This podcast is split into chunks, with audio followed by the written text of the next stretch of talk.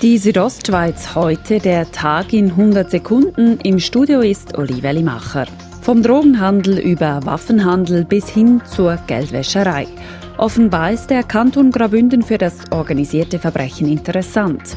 Dass die Mafia in Graubünden geschäftet, bestätigt auch das Bundesamt für Polizei FEDPOL auf Anfrage von RSO. Dazu FEDPOL-Mediensprecherin Anne-Florence Desbois.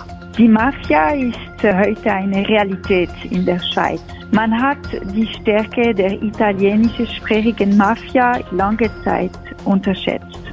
Der Davoser Große Landrat möchte, dass die Gemeinde das Spital Davos in den nächsten zehn Jahren mit knapp 12 Millionen Franken unterstützt. Dies hat der Große Landrat gestern einstimmig beschlossen. Dass die Gemeinde dadurch künftig Einsparungen machen muss, glaubt Landermann Tarzisius Gavietzel nicht. Aus heutiger Sicht aus, so wie wir die Gemeinde heute aufgestellt haben, und wir haben da Vorfinanzierungen gebildet, wo wir, wo wir Geld wirklich auf der Seite haben und können die grossen Projekte auf uns zukommen stimmen. Also aus heutiger Sicht nein. Die Bündner Landwirtschaft soll klimafreundlicher produzieren. Dafür startet der Kanton übernächstes Jahr ein Pilotprojekt mit ausgewählten Landwirtschaftsbetrieben, wie es in einer Mitteilung heißt. Ursin Gustin vom Bündner Bauernverband sieht dem Projekt positiv entgegen.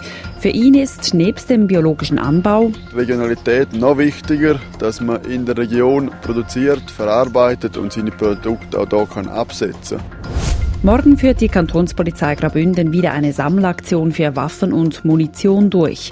Bei der letzten Aktion vor drei Jahren wurden über 300 Waffen abgegeben. Röne Schumacher von der Capo Graubünden. Die Waffen werden bei uns entgegengenommen. Der, der sie abgibt, muss eine Verzichtserklärung unterschreiben und wir die sammeln und nach dieser großen Aktion äh, den fachgerecht entsorgen. Die Waffen und Munition können bei sämtlichen Polizeiposten gratis abgegeben werden. Die Südostschweiz heute, der Tag in 100 Sekunden auch als Podcast erhältlich.